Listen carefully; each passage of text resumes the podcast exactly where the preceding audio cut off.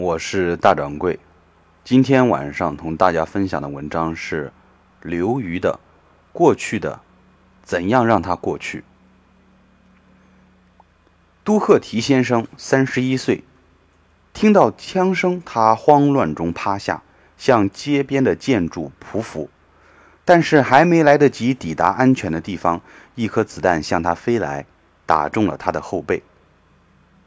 麦克吉甘先生，四十一岁，看到中弹的都赫提跑过去施救，同时挥舞着手中的一块白手帕，以示他的救援意图。但是他还没抵达伤者，后脑门上也中了一弹，立刻倒地身亡。这是一九七二年一月三十日发生在北爱尔兰德瑞市的一幕，开枪的是英国军人。中弹的是成千上万个北爱尔兰游行示威中的两个，是成千上万个北爱尔兰游行示威者中的两个。除了他两个，那天还有十一个人中弹身亡，此外还有十八个人受到枪伤。这一天后来被称为“血色星期日”。血色星期日是北爱尔兰现代史上的一个重大悲剧时刻。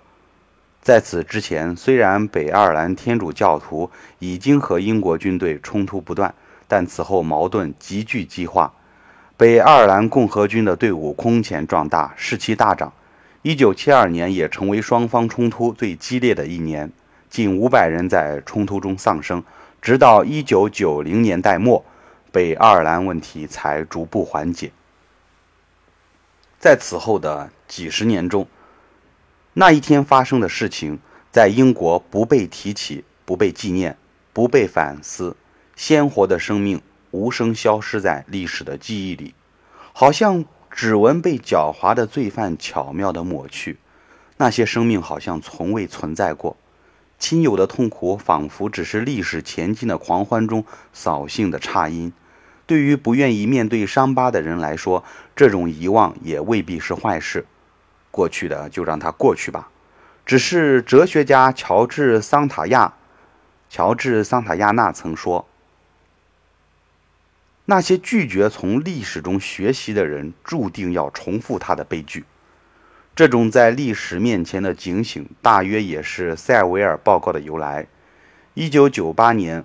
布莱尔政府在推动解决爱尔兰问题的过程中，发现“血色星期日”这个疙瘩一天不解开，北爱尔兰的民心就一天还在纠结。于是他推动了新一轮的调查，即塞维尔调查。十二年之后，也就是“血色星期日”的三十八年之后，一个详尽的调查报告终于出台。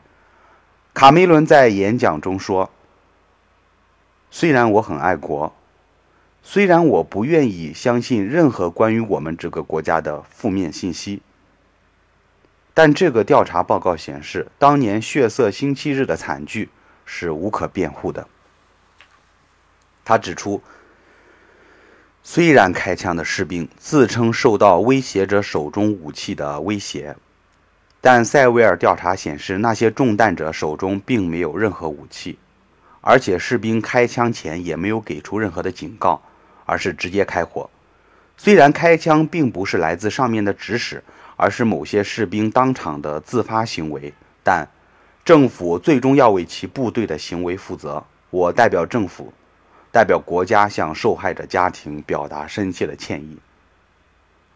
卡梅伦的演讲让聚集在广场上收听演讲的人群情雷动。对于那些受害者的家属来说，等了三十八年。终于等来了彻底洗清污点的一刻。一个死者的妹妹说：“三十八年前，他们说被杀死的都是武装分子。今天这个谎言终于被揭穿了。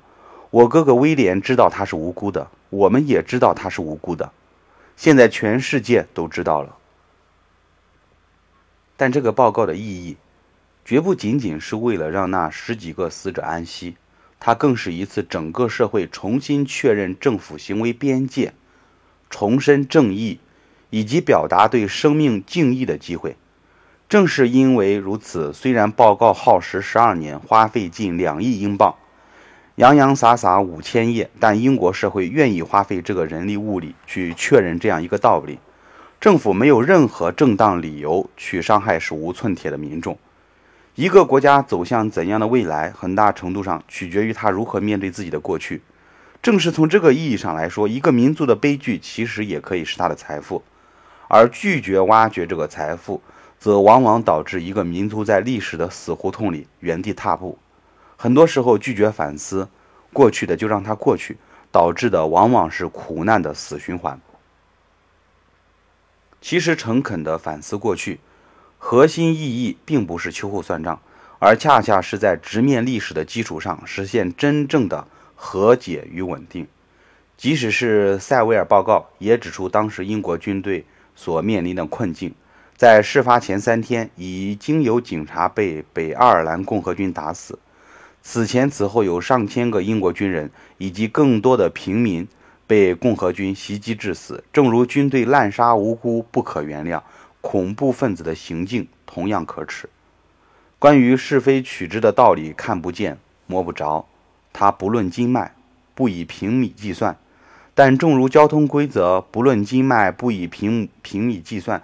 但如果没有它，都市里的我们可能寸步难行。这就是刘瑜的这篇文章。过去的怎样让它过去？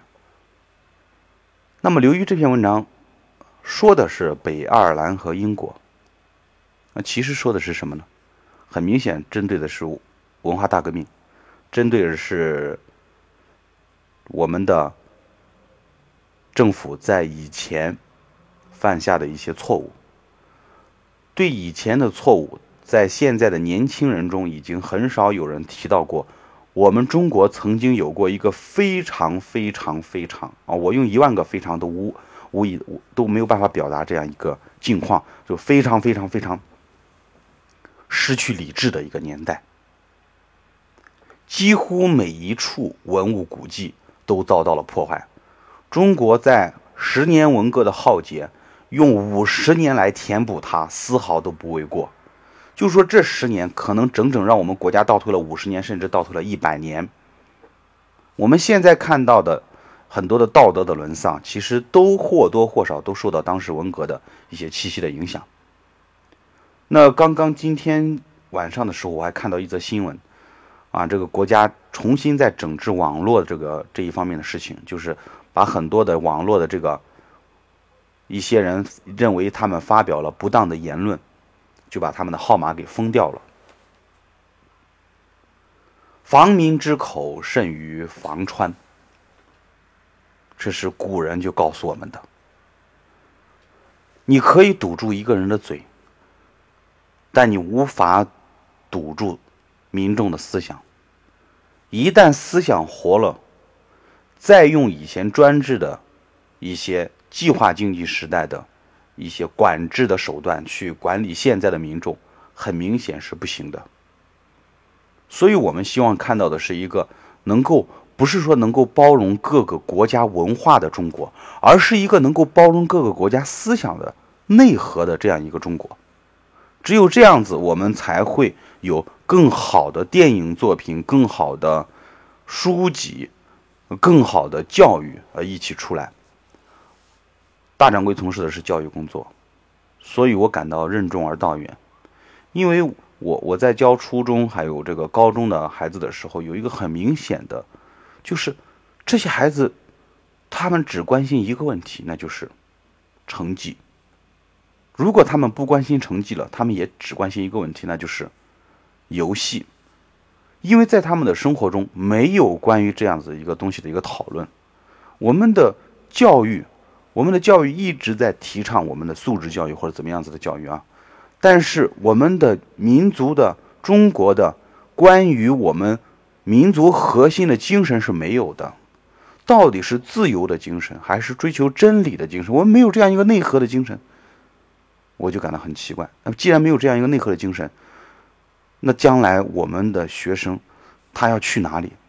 这个去哪里，并不是指的是他人生的我要去哪里工作或者怎么样，而是指的是他的心到底要最后要归到哪里去。